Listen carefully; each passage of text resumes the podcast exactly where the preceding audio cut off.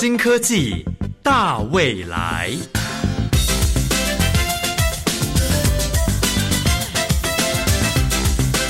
科技的进步让你看得见未来，深入浅出的介绍让你听得懂科技。欢迎收听由谢若楠制作、吴宜佳主持的《新科技大未来》。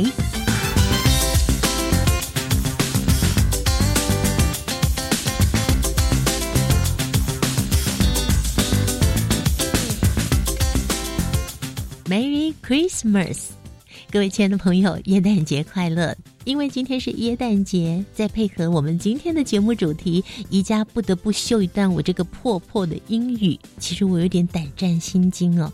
虽然从国中开始接触英语，但是呢，总是不敢开口说呀。这个英语的学习，还有任何一个国家的语言学习，对某些人来说，真的没有找到好的方法。还没那么容易入门呢。那关于语言的学习，语言它等于就是一把钥匙。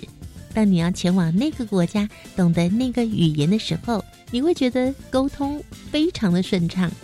但是有多少人可以跟外国人顺利的沟通，甚至可以出国旅游用英文毫无问题呢？就算是在学校考试英语成绩前三名的同学。恐怕也没有办法做到这个地步，但是为什么呢？因为语言它包含了听说读写，你必须要听，你必须要说，读得懂文字，你而且还能写得出来。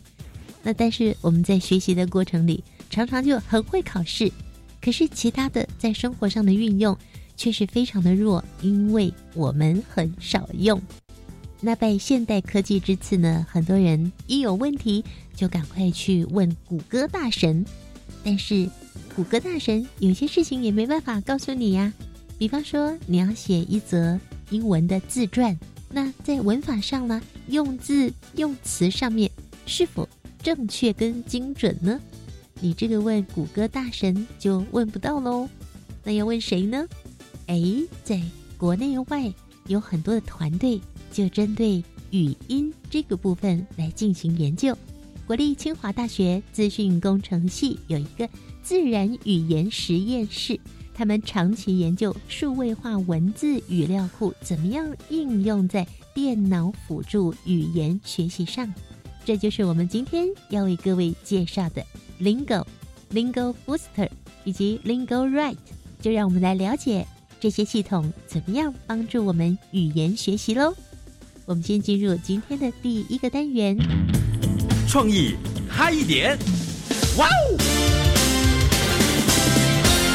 语言将人类社会串联起来。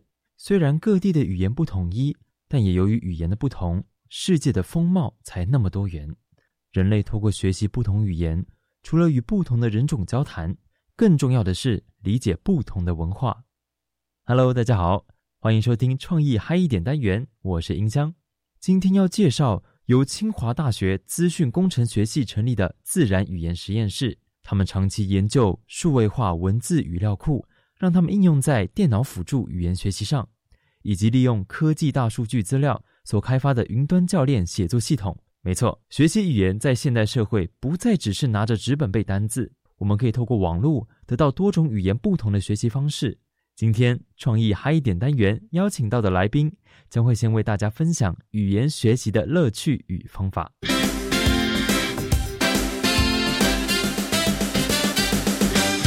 大家好，我是保罗老师，我现在主要是在正大外文中心当专任教师，就是教英文。第一个想请问保罗老师的是，我们最初就是可能我们在小孩子的阶段的时候，我们学习母语的方式是什么呢？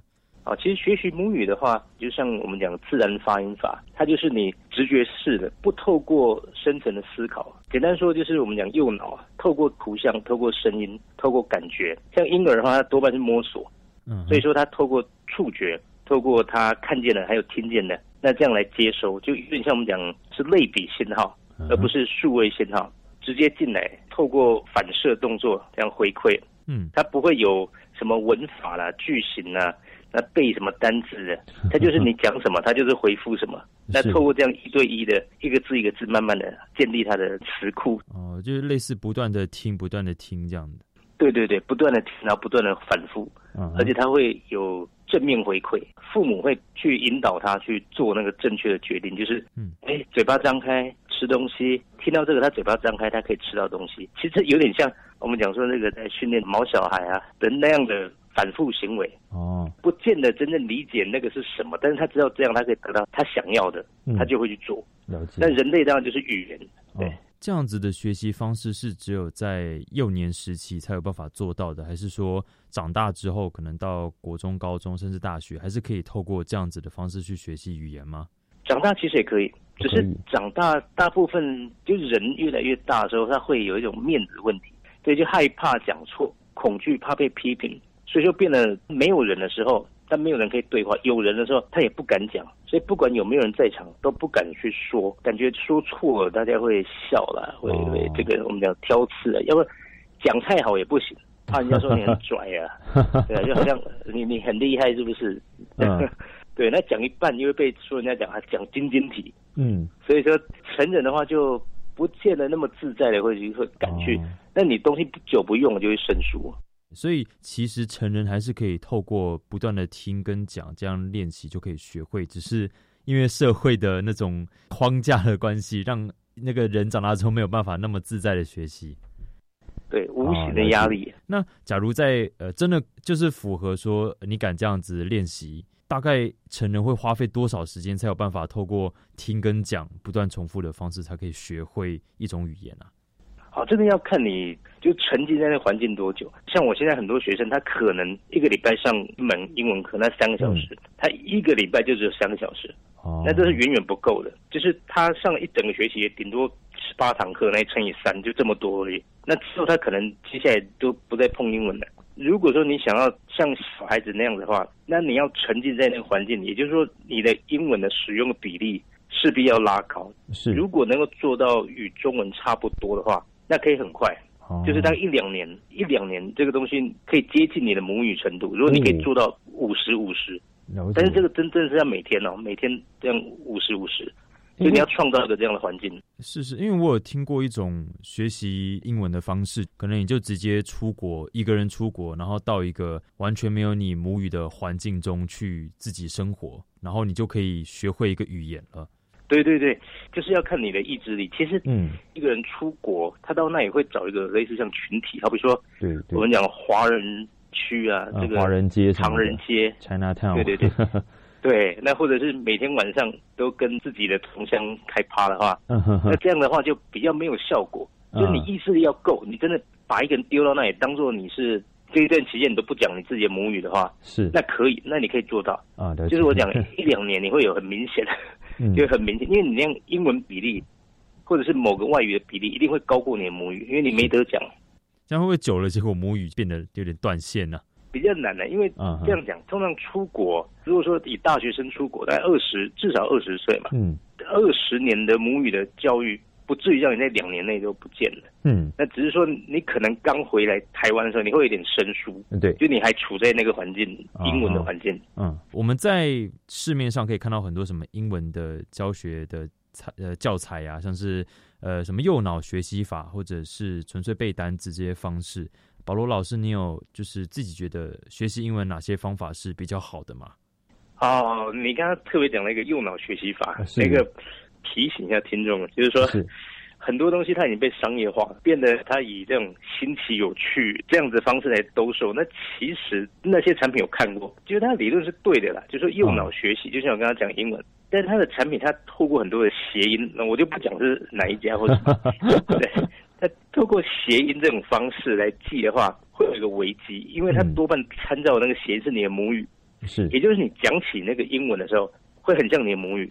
简单讲，就是台式英文、中式英文那个腔调会很重，因为你不是真的在学那个语言，而是你是用你的母语中文去拼凑那个，好比我们讲用注音去标示。对对，那这个东西是我不建议的，因为这个东西会导致你来源讯息就错误了，那你后面怎么修正就只会更错而已。对，像英文学习，我会推荐你就直接好比我们现在讲 YouTube 很方便嘛，那我们就直接上 YouTube，你就可以听到很多的影片。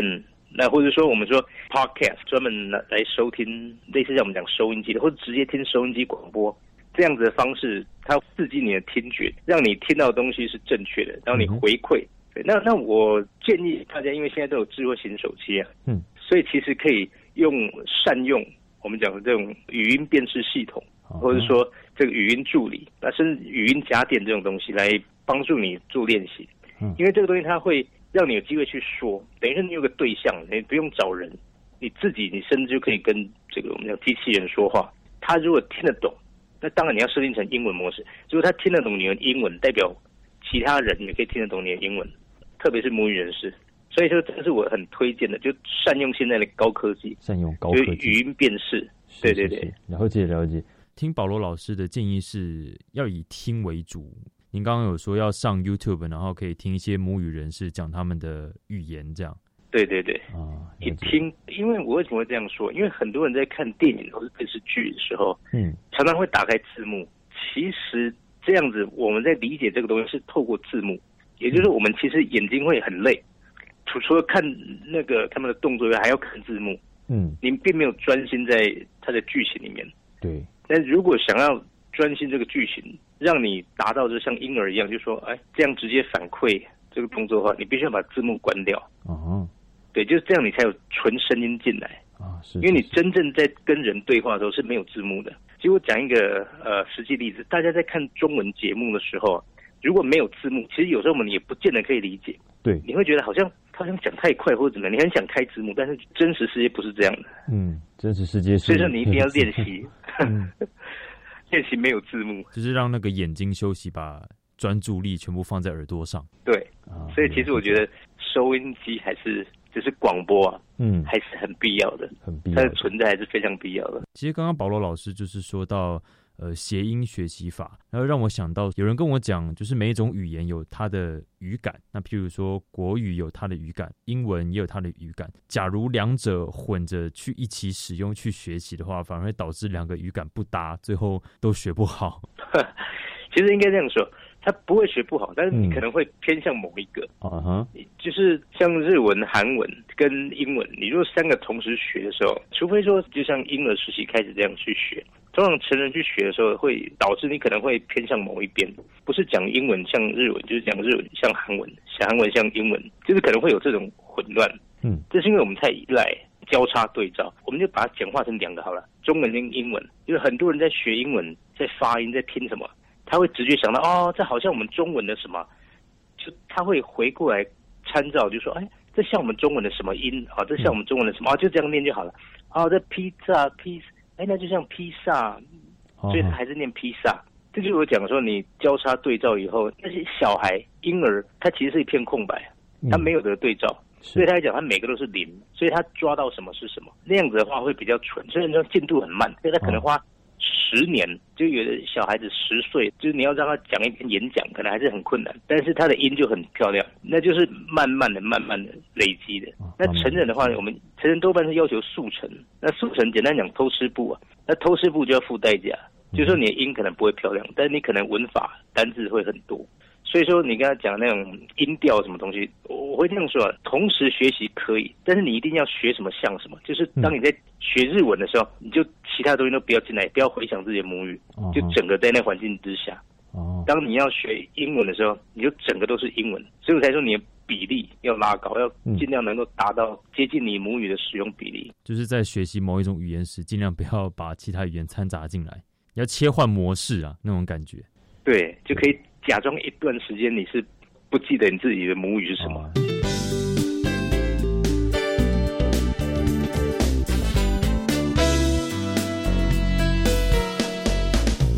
以上的方法有哪些是你听过甚至用过的呢？其实不管是哪种方法，自己喜欢才是最重要的。像我就很喜欢看影片学英文，因为在影片挑选上可以选择轻松或是知识类型的影片，在学英文的同时还能获得其他乐趣哦。接下来要聊到的自然语言实验室，他们提供的电脑辅助语言学习是什么方式呢？让主持人一家一同带您来认识。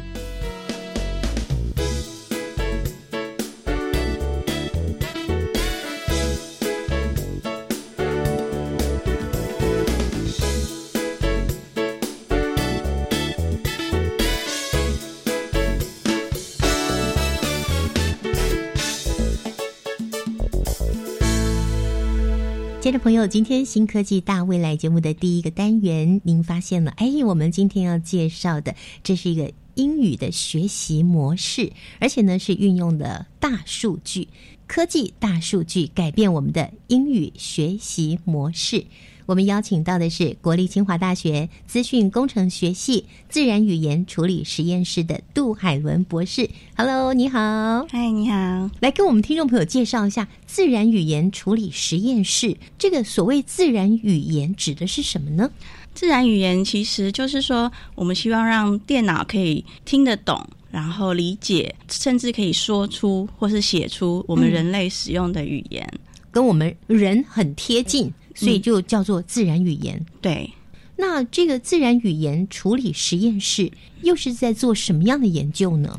在理论上的话，我们会是做一些字义的解析，就是譬如说一个字它可能有很多个意思，那我们希望可以利用自然语言处理的技术，然后想办法去自动的了解说一个句子里面的某一个字，它在这个情境下是什么意思。嗯哼，对。那另外呢，就是还有在语言里面啊，常常都会有搭配的问题，譬如说我们以中文来讲好了，我们会说一头牛，嗯，或一只猪，嗯哼，对不对？就是哎，都是在讲。动物，可是那个前面的搭配的词就是不一样。哦，对，你电脑自动生成文章的时候，你怎么去抓出那个正确的搭配？嗯，这个也是一个比较难的问题。那另外就是还有就是我们要想要去分析语文的文法的规则，那这个部分会跟语言学那边比较贴近，就是语言学那边也有很大量的学者在研究这个问题。那我们还会做一些应用的东西。那应用方面的工具的话，我们主要就在做语言辅助学习工具的开发。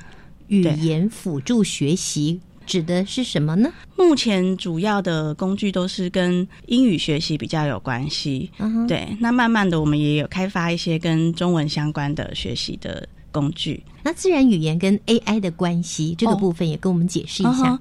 那 AI 其实我们也是希望用电脑，它可以有像人类一样的智慧嘛，用人类的思考理解方式，然后它就可以学习，嗯，然后可以推理，甚至解决问题。然后也可以像人类一样，可能做各种人类做的工作。嗯，对。那所以其实自然语言就是属于 AI 里面的一个分支，因为你要让机器像人，它势必要听得懂人说话，甚至可以跟人对话。嗯，那这个部分就是属于自然语言的范畴。哇，现在是大量运用 AI 了耶。对。那这次是结合了大数据，对不对？对。好，那大数据的部分呢？那就要用。电脑来做处理，对，而且需要就是储存量很大的电脑执行的效能够快的硬体，才能做这类的分析。是，而且它的来源可能是没有结构化的，也可能是有结构化的一些数据。对，这是在我们电脑科技发达到最近才有的。对，就是能力。嗯，就是因为譬如说，大概二十几年前，那时候的硬碟。的大小啊，我们一般就是家用电脑的硬 G 呀，那时候是 mega，是是是所谓的 mega 来算的，连 G 都还没到，对，连 G 都还没有到。嗯，可是呢，就是突然间一个技术的进步，突然它就从比如说五百 m 进入到两 G、三 G，而且价钱还更便宜。对对对，那这样快速的进展，其实我们就开玩笑说，硬碟突然变得不用钱了。嗯哼，对对对，因为以前很贵嘛，以前储存很贵。对对，那现在后来价格就变低了。嗯，然后再来就是电脑的效能的效能变大，对，所以我们就可以做很快速、很大量的运算。就是以前我可能要跑。一整天的实验，那我可能现现在只要几分钟就可以做完了。那所以，如果你一天的时间可以做的运算量，那大更多。再来就是网络，它是一个很好收集资料的媒介。以前东西都在家里，然后你要，你可能就是要出书。对不对？或是做成光碟片，那也是要用寄送的，或是买卖的。可是网络很发达以后，大家什么东西都放在网络上，你只要是公开的，别人就很容易就可以存取，一个手指头就可以了。对对对，是这世界上可以上网的人有多少？有多少的资讯量？你现在就哎上网就可以收集到这些资讯了。那以前就得一个一个一个个，比如说我需要所有的报纸的内容，你要一家一家去要。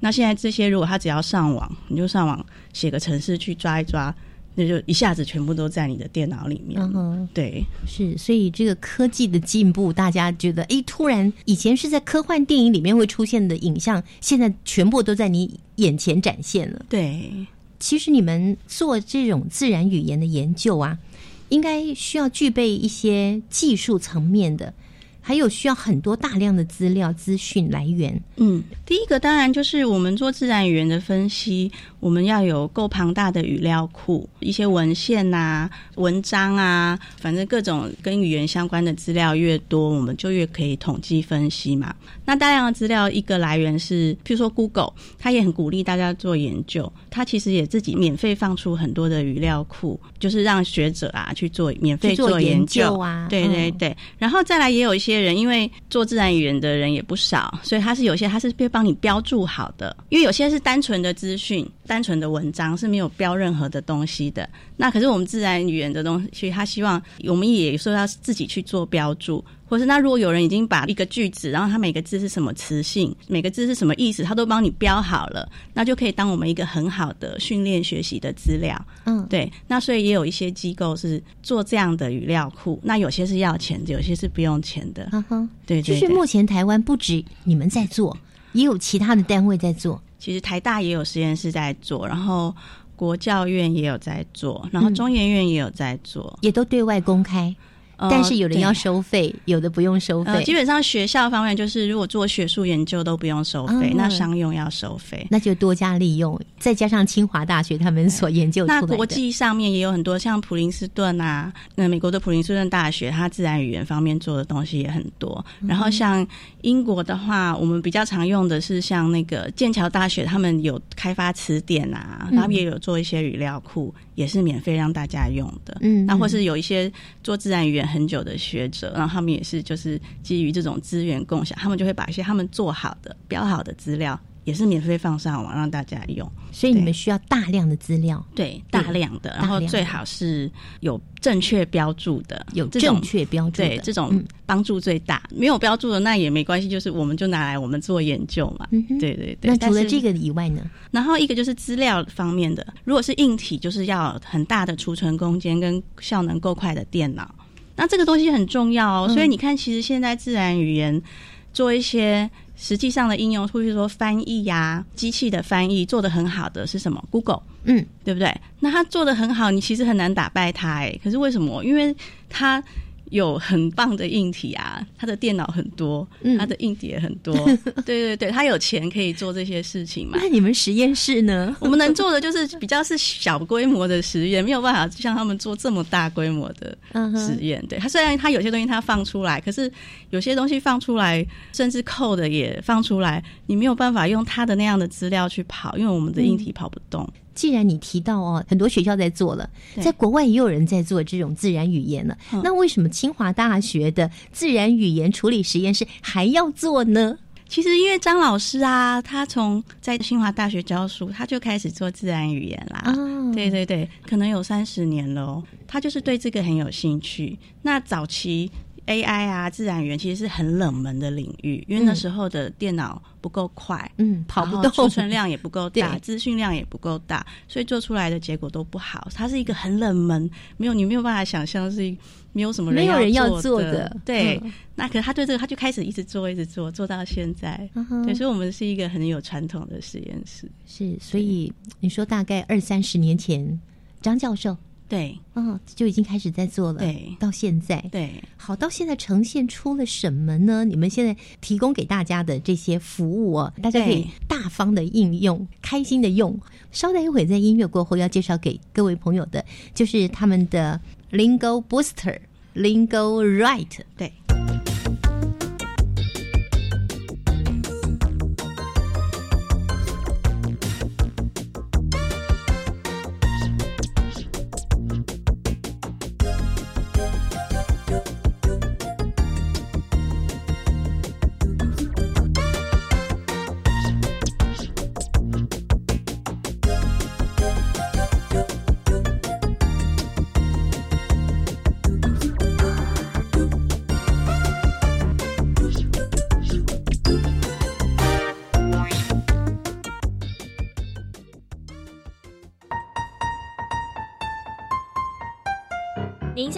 的是 FM 一零一点七国立教育广播电台，我是主持人曲曼，我是主持人宛如，在这里先预祝大家圣诞节快乐，也提醒大家每周一晚上十一点半准时收听校园 DJ 秀。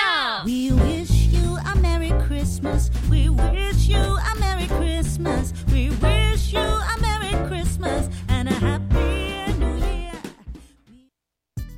现在网络或媒体报道的东西都让我好混淆哦。那些内容啊，可能是刻意的扭曲或截取片段。那怎么办？从学校开始就要重视媒体试读教育，让大家了解各种讯息产制的流程，增强思考判断力。所以说，看到各种报道不要随便相信，是吗？对。让我们成为有思考力的乐听人，一起重视媒体试读教育。以上广告由教育部提供。张大哥，你最近的午餐看起来好丰富又营养哎。对啊，营养师有教我简单的口诀哦：每天早晚一杯奶，每餐水果拳头大，菜比水果多一点，饭跟蔬菜一样多，豆鱼蛋肉一整心，坚果种子一茶匙。嗯，这六个口诀真是好记又好用呢。台北市政府卫生局暨联合医院营养部关心您。加外加外，阿玛波拉，加根格玛西嘎斯达斯，迪加古拉布古列列。大家好，我是来自台东的胡代明，这里是教育电台。那罗哇那咿呀那呀哦哎呀，那是你呀鲁玛的呀恩哦，朋友们就爱教育电台。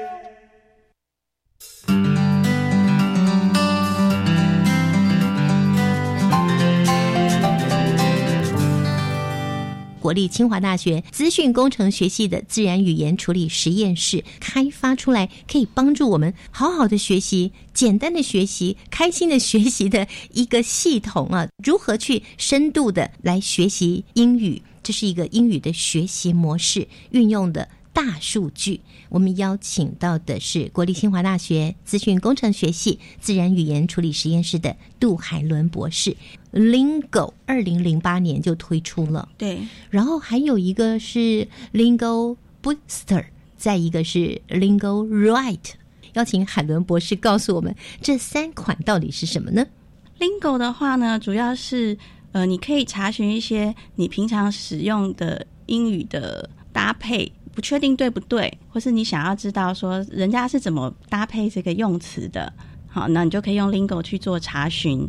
像我们常常用一个是讨论 discuss，你会发现如果是台湾的学生，很容易打 discuss about 什么什么什么。可是 discuss 其实是及物动词，它后面不加 about 哦。对，那所以会用错。那到底用对还用错？不知道的时候，就来上你们这个，就用我们这个工具。然后它有一些简单的指令，然后你就用那个指令呢，就可以去查说，哎，我这个用法对不对？嗯。那但是它其实的，它是去有一个，它也是根据 Google 提供的一兆字的资料库去做统计的。所以 Lingo 它本身呢。主要的功能，它是纯粹统计频率，使用频率。嗯，所以如果你打 discuss，然后问号 about，就是 discuss 后面有人家接不接 about 的话，其实你就会看到，他会给你说，哎，discuss 如果是 about 有多少人使这样子用，嗯，然后 discuss 如果不加 about 有多少人使用，嗯，对，然后如果你去查，你就会发现不加 about 使用的数量会比加 about 多很多。哦，那表示这个比较正确。对对对，所以他我给你的是一个我。对频率的分析，嗯哼，对对对，倒是不是给你一个正确答案，但是你就是可以相信说，很多人使用的，它应该就是对的几率是高很多的。嗯，对我刚刚听到 about，这比较像是介系词。对，我记得以前要背的，那就是写错要扣分的。那你在写作的时候，你突然一下子不知道，然后手边又找不到字典，那么就可以上网查一下。哦，对。还挺好用的耶，或是说你有些时候你不知道怎么搭配，有举一个例子，接受教育，然后我们都会想说，哎，我们用 accept education，常常用的中文的习惯直接翻成英文可能怪怪的，那这时候我们就是有一个近似词的功能，如果你哎 accept 你不确定对不对，那你就在前面也是下一个指令，就是讲说，哎，什么东西会搭配 education，然后又又有点 accept 那个意思。打下去，他就给你统计出来，你就发现前几名都没有 accept，它是在很后面，嗯所以就是显然这个用法是也错误的对对对，正确的用法是 receive，哦，对，然后你就发现 receive education 是在最前面，它的使用率是最高的。对对对。哦，哎，那可是我在发问题的时候，我要怎么去发问啊？跟听众朋友介绍一下，我如何去搜寻我这个问题？哦我怎么问才会问到正确答案呢、Lingo 它有一点点小小的门槛，就是你在使用的时候，你可能要先看 help，就是说你怎么使用我们的指令。嗯，对，像譬如说我刚刚说的，就是诶 discuss 要不要加 about，对不对？那你就打 discuss，然后 about 你不确定，你就打一个问号，打个问号问号就是说，诶，这个要不要出现？然后后面你可能得再接一个名词什么的。嗯嗯对对对。然后像我们另外我们讲说，哎，是 accept 呢，还是什么其他字呢？嗯那这时候我们是要在 accept 前面加一个波浪号的指令。那或者是说，我们有时候你希望说，诶，像我说 looking for。或是嗯 looking 看什么对不对？然后我我不知道我中间要填什么字，我没有还是概念，对对，我都不晓得的时候，嗯。我们会打一个底线，嗯。就是说，哎，那 looking 后面别人通常接什么字？就是 looking 的后面打一个底线，对对对对对，要不要再打问号？打问号是后面有接字的话是问号，哦那没有字你不知道要加什么的时候，就是什么你都没有概念，你就打一个底线，就是比方说，哎，我如果后面要硬塞一个字的话，嗯别人通常是怎么用的？所以它又会跑出来。对对对，所以它有一点点小门槛，就是说你要知道那个指令，嗯，对，然后才知道要怎么用。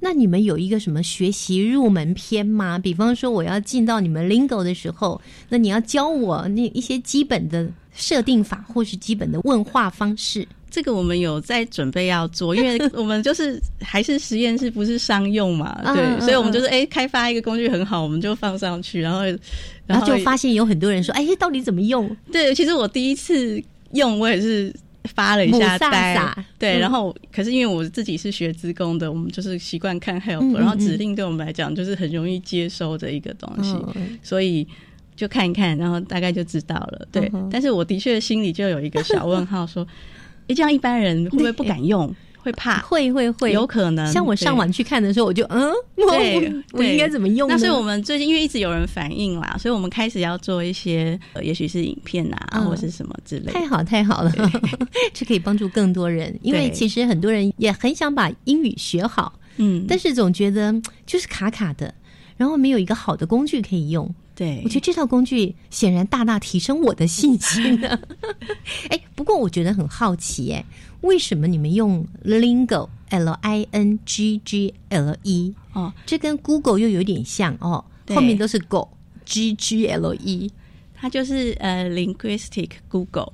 啊。哎，linguistic 就是语言，Google 大家很熟嘛，搜寻对对对，语，言搜寻引擎的意思嗯，可以这样子想，对，哦。所以这个 Lingo 的系统在台湾是由清华大学率先提出的对，在语言学习上更有帮助的。对。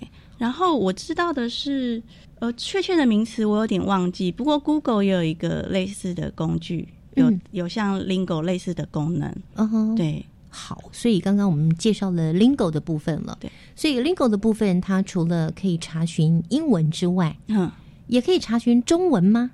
对。它后来我们也有做中文的版本。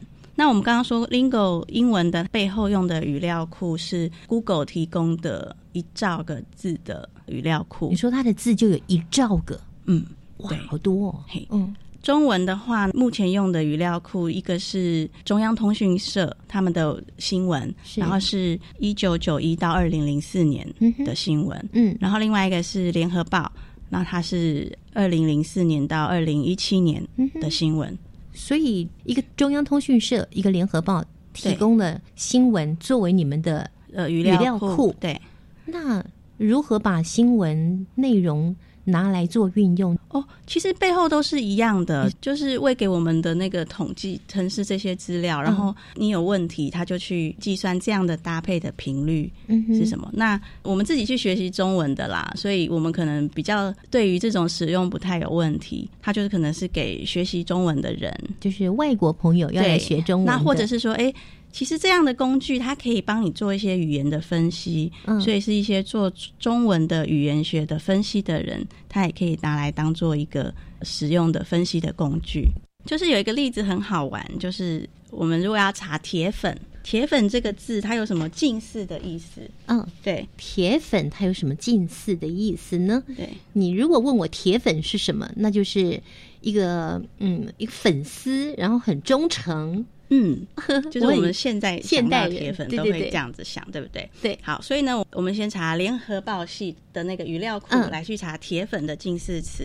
那我们就查铁粉的近似，就是前面打一个波浪号，然后铁粉，然后我们得到的结果呢，频率最高的就是观众，然后第二个是粉丝。哦，哎，粉丝就很像，对不对？对然后明星，明星然后再来歌迷、偶像，就是大概都是跟一些明星啊、偶像啊、粉丝啊。可是呢，如果我们把“铁粉”这个词呢，用中央通讯社的语料库来做的话，嗯，得到的第一名是液态，液态，对，然后第二名是汞，然后第三名是水银。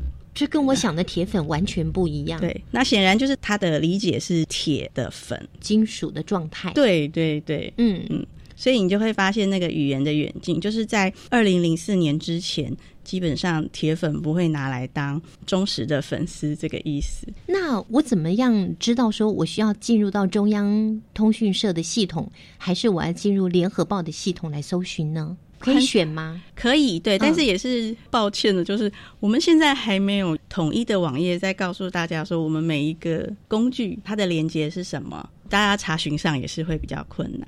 那如果是用联合报的话，其实我们的网址就是 udn dot lingo dot com。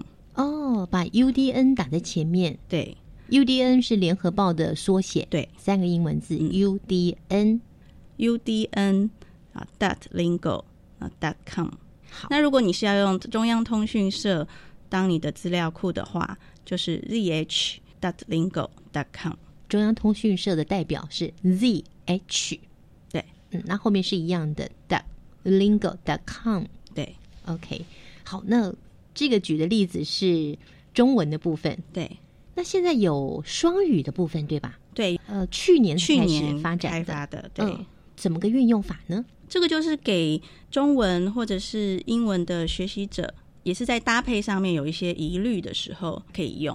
譬如说，我们刚刚举的接受教育这个例子，好了，英文写接受教育，教育是 education，嗯，但是我不知道接受我要用哪个字。所以接受我写中文。对，接受写中文。Education 写英英文，打 Enter 以后，它就会显示出前面几笔嘛，嗯。那就是也是比例最高的那个，对，它就会在第一个出现的。你的搜寻列那边就是可以有两个语言的呈现，你可以选择你要它最后出来的解答是中文的，嗯。全中文还是要全英文？我相信呢、正在收听节目的听众朋友已经开始在上网看看怎么样进行搜寻了。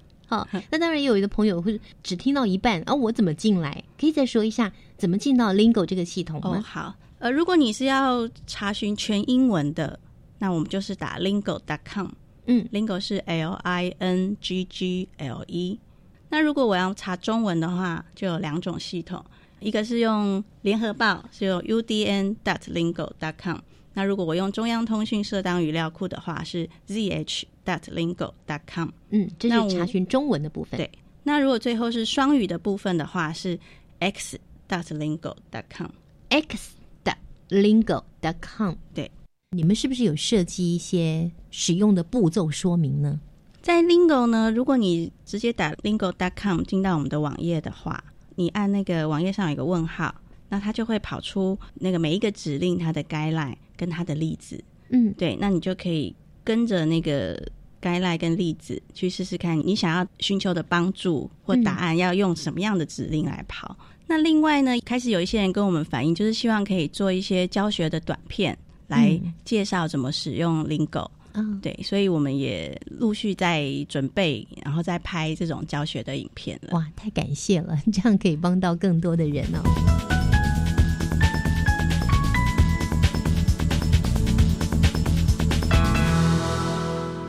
好，那我们刚刚介绍是呃 Lingo 的部分，第二个部分呢叫做 Lingo Booster，那这又是什么呢？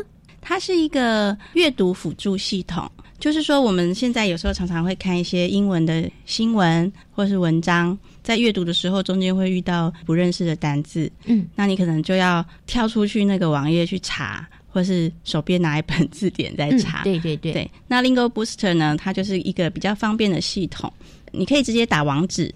它就会帮你把那个网址上的那篇文章，帮你整个抓到我们的页面上，嗯或者你也是可以把你的英语的文章整个贴在那个页面上。嗯哼，对，然后他就会在旁边帮你呃跑出字的翻译。对于你不晓得的字，你只要点那个字，那旁边就会有那个字的翻译。哦，对，然后还有它的呃常常用的用法。嗯，对，那甚至如果它是有一些常用的片语的话，也可以查到这个字它平常有什么片语。嗯哼，对，感觉起来对于想要把英文学好，或者是阅读英文、英文写作这个部分，这个 Lingo Booster 好有帮助哦。嗯，就是尤其是对阅读。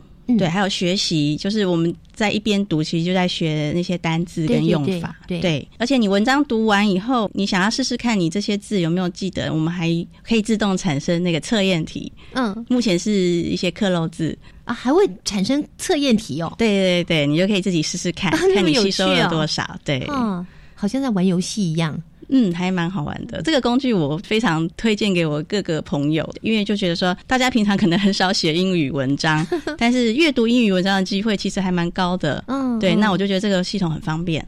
这个 Lingo Booster 研发的团队还因此而得奖了，对不对？哦，对，嗯，那这个计划呢，其实当时是一个大三的资工系的学生，他只有大三呢。对，那时候他只有大三，嗯，然后他启动的，所以他们这个计划就有得到科技部大专学生研究计划的肯定，而且后来就去参赛，就得到台湾 InnoSurf 竞赛，然后亚太交流中文组的第一名。哇，中文组第一名哦，对，真是超厉害的。听众朋友，赶快！我相信现在已经在网络上啊上网来搜寻 Lingo Booster 了。那另外，我们还有一个，等一下你可以继续来搜寻一下 Lingo Right，帮我们介绍一下。Lingo Write 呢是一个写作辅助系统，那它有几个功能。第一个是，如果你是一篇写好的文章放进去，嗯然后呢，它可以帮你改错。写了一篇文章，他会帮我改错，对，他就会给你一些建议，看你哪里少了一句啊，或者文法不对。对，就是也有可能是字拼错，那也有可能是文法不对。嗯。嗯，他他就会给你一些建议，然后呢，他还会给你一个分数，就是打分数。对，就是你这篇这个这个文不章及格，也会，但就是有分六级100 这样子。对，或者是你也可以边打字，嗯。然后他也是会旁边会跳出来说，给你一些用字的建议，对，或者是搭配的建议。哦，对哎，有一些学生他们要出国去进修，要写英文自传的时候，哎，对这个就就很有帮助了耶。或甚至在写论文的时候，嗯，也会很好用。像我就一直，我后来看到这个系统，我就觉得很懊恼，就是哎，诶我当时写论文的时候怎么不知道有这个？再去读个博士就可以用上了。我对现在不过现在在做研究也还是要写论文，所以嗯还是会用到。对对对，这个是 Lingo Right，对，把我们写的文章就直接放进去。一个是你写好的文章贴上去，它可以帮嗯你改；那一个你可以在上面及时写，它就会及时给你一些建议。建议，对，嗯，好，所以这三个搜寻的系统我们都介绍了。对，那我们很想知道，在研发这三个非常好用的系统过程里面，最大的瓶颈会是哪一方面呢？自然语言现在最大的瓶颈就是在语义的解析跟字的搭配这两个。语义的解析，解析就是说同一个字它有好多个意思的时候，那我们怎么去找出它真正的意思是什么？我举一个例子，譬如说我们刚刚说 Lingo Booster，它可以帮你翻译，对不对？嗯但是一个字可能有很多意思。好，那我们有用一些工具，就是把最可能的意思。那个翻译会放的比较大，因为现在这个技术就是还是有待改进。比如说，我上次就遇到一个很好玩的，就是有一个字是那个 expect，那它在里面其实就是期待的意思。嗯，可是我们我们不知道我们那个工具它怎么算的，它就算出怀孕。对，然后所以对我我就因此也学了一个翻译，就是我以前不知道 expect 也对也是怀孕，对对嗯对。这个就是一个很显著的错误，意外的学习。对，那但是就是这个其实不只是机器翻译也有这样的问题，嗯，嗯对，嗯就是在这个解题这个这个议题上面是一个嗯在自然语言很大的难题。可能也常常碰到吧。对，就是这个问题如果解决的话，嗯那自然语言的应用又会再往前跨很大一步。嗯哼，对，其实搭配跟解析就是也是类似的问题，因为搭配有太多种不同的情境，嗯然后可能会有不同的搭配。嗯哼，对，那嗯这个也是不容易做好的。嗯对，但是大概是自然语言现在两大困难的地方。是，所以你们未来的研究规划也包括刚刚讲的这个再精进喽。对对，嗯那另外有几个困难是，呃，因为我们就是还是会用到类神经网络的计算，那那个计算基本上是很耗资源的。那所以我们只要有用到类神经网络的计算的部分，速度就会比较慢。嗯哼，对，那因为就是卡在我们的硬体的工具，因为硬体嗯要钱，对，嗯对，卡在我们这个工具的，就是卡在我们硬体上面的资源的问题，所以只要用到类神经网络的计算的东西，那个跑那个跑的，就是使用者可能就会觉得，哎、慢慢的卡卡的，那嗯。对使用者来讲。他可能就会用几次就会觉得，哎、太慢，他可能会不想用。嗯哼，对，那还有一个就是界面，嗯。因为我们毕竟就是实验室是在做实验嘛，对我们没有专门的，不是专门的 sale，就是市场 marketing，他们需需要的需要怎样的编排，会是嗯。让使用者觉得用很起来美观啊对 美观又舒适的、嗯。最顺畅的方式，是。所以一直有人在给我们一些建议。嗯哼哼，对对对，那不过这个就是有点是实验室做研究跟商用系统中间的那个你们有一些限制，包括经费，对不对？对我觉得能够有这三个很棒的协助大家学习语言的系统，已经已经很了不起了。好，那海伦博士，你们这是以自然语言来开发的辅助学习工具，来帮助我们把语言学好。那又比起传统的语言学习工具，想象得到的就是可能录音带啦，哈、CD 啦，或是听那个收音机啦，啊，或是现在在网络上也有，也有一些哎，跟着网络里面的老师来学习。你们的优势是什么呢？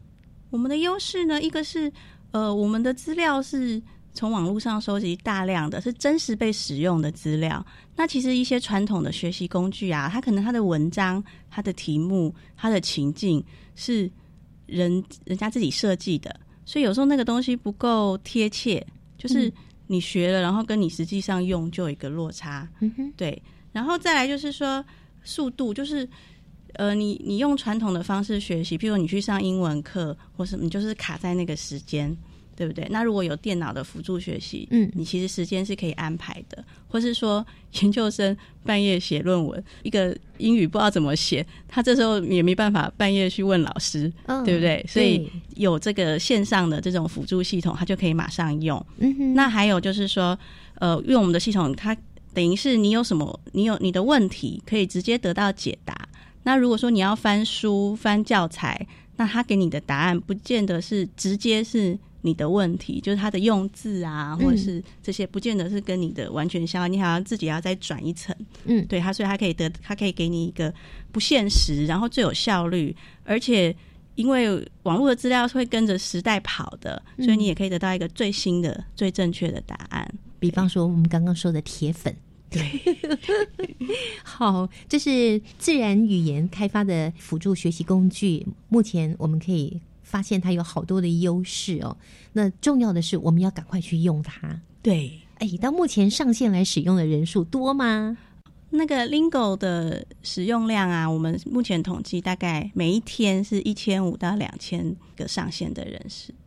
对你们来讲，两千多个还不够，对不对？对，其实会对，我们希望透过广播，让更多的朋友知道有这个好用的系统，赶快进来使用它。就这整个系列的，我觉得都希望都大家可以用，用，对不对？对好，那我们邀请听众朋友赶快进来，搞不好今天你们就爆表了。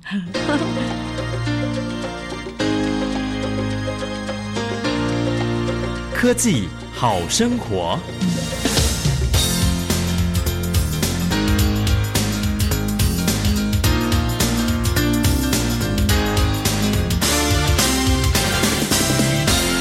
今天在访问的最后呢，我们就要请海伦博士来跟听众朋友分享一下，因为现在的科技跟网络这么这么的发达哦，在学习的方式上，其实带来好多的改变，还有好多的方便哦。你们这样的一个研究啊，它慢慢的让国人习惯来使用了。每个月呢有两万、二十万，好多人来使用啊，这么多人来使用，未来如果运用 Lingo 这个系统的话呢，是不是可以带来更大的效益？我想呢，因为科技网络的发达，那我们在学习的资源上面就会变得比以前更容易取得。而且呢，因为现在大量的人力在投入这些设计工具的设计方面，所以我们其实就会有很多样而且更活泼的学习工具可以使用。嗯，对。那比如说像 Lingo 就是一个，对不对？就是诶，你有什么问题，你不你就不必买一堆。各式各样的词典去找你的问题，那我们就用一个 lingo，你就其实很快就可以得到解答。对，那我说研究生最喜欢半夜写论文，你就可以马上得到你要的二十四小时。对，但是呢，我觉得对学习者也有时候也是会有一些负担。第一，第一个是资讯量太大、太多元，嗯，所以但是人的时间有限，然后你就要做一些取舍，就是你要学很多，但是学得很浅，还是你要。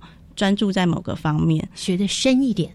对，嗯，那然后，但是因为太多诱惑了，然后再来呢，就是说那个资讯给你太快了。我要查一个东西，或是哦，我用今天用 Booster 好了，我就看那些单字，那我可能扫过一遍，我觉得我会了。嗯，但是其实你没有自己写、自己练习，你其实看完你就忘记了。嗯，对，所以我们才会设计那个 Quiz。嗯，对，那可是。就是说，我们觉得这种复习啊，或是用手操作的分量，就是在现在这种学习的趋势上面，用手动这个比例是降低的。那所以那个学习有时候你觉得你会了，你懂了，可是可能关掉电脑，你就什么都不会；没有网络，你就什么都不会了，就是不够深化。对，不够深化。所以我觉得，呃，我们的学习工具啊，或是教学方式，我觉得在这个方面也要做一点。改善，就是现在也没有办法再回到以前，就是说叫你学生都要自己去翻字典，嗯，或是叫你一定要用手写什么样的东西。那但是我们要怎么去改进我们的教学方式，在这种新的快速接收资讯的这种方式下面，还可以同时的让学习者可以深化这个学习。嗯哼，对，那我我觉得这个议题还蛮有趣的，我也还没找到答案。对，所以感觉起来好像 Lingo 还有 Lingo Booster 还有 Lingo Write 这三个呢，对于老师啊，尤其是英文老师，嗯，在帮助学生学习这个部分还蛮有加强的耶。对，所以其实我们有一些推广啊，都是跟。老师这个族群，像我们跟新竹那边的那个高中的教师，我们就有做过推广，然后他们都很有兴趣，他们就觉得这个在对他们上课的推广是很有用的。然后我们有一次也有一个推广是在呃正修大学，然后那次来参加的是一些研究生啊，或者是一些大学的老师，他们也觉得这个东西很有用，很有兴趣。嗯，就是。他们教学，或者他们觉得学生也可以用，对学生也很有帮助。是我们听众朋友今天听了海伦博士的介绍，相信刚刚也上网了，发现哎，这样子真的非常实用，又好用又方便哦。那你也可以直接在网络上跟孩子一起来学习。对，我觉得这是亲子共学一个非常棒的管道。对，嗯，那我觉得也很佩服你们，除了做这个研究之外，你们还到处去推广耶，希望让更多人可以知道，可以来使用。对啊，这个就是要来做英语教学的啊，教学就是要 找到学生，不然自己做出一个工具自己玩就没有什么意思。是我相信很多人都曾经下过宏愿，我一定要把英语学好，包括我在内哈。但是呢，嗯，曾几何时，常常就啊算了，嗯，好难哦。但我想从 Lingo 开始，让我们看看有没有办法将你的宏愿实现呢？今天非常谢谢海伦博士的介绍，谢谢，谢谢。我们非常谢谢国立清华大学资讯工程系的自然语言实验室，他们花了二十多年的时间呢，开发研究出利用科技大数据的资料。让使用者呢拥有云端写作教练，解决学英文边看边查字典的烦恼。这项研究曾经发表多篇的重要国际会议论文，并且在云端服务平台上提供给大众，透过浏览器免费来使用哦。今天的节目就进行到这里了，我们下次再会，拜拜。